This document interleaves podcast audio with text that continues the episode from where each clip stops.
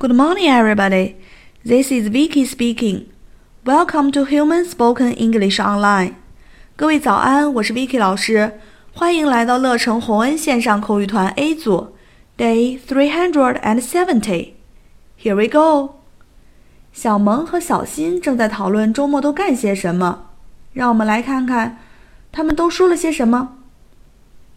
What do you do on the weekend? I often watch TV and play ping pong with my father. 小萌问道：“What do you do on the weekend?” What? What? 什么？Do? Do? You? You? Weekend? Weekend? 周末。 On the weekend.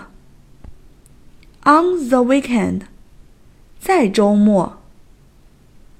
What do you do on the weekend? What do you do on the weekend? 你周末做什么？小新回答道：“I often watch TV and play ping pong with my father.” I, I, 我，often, often, 通常、经常，watch, watch, 看，做名词时可以表示手表，watch TV, 看电视，watch TV, and, and, 和，play。play 玩，play 乒乓，play 乒乓，打乒乓球。with with my father my father with my father 和我爸爸一起 with my father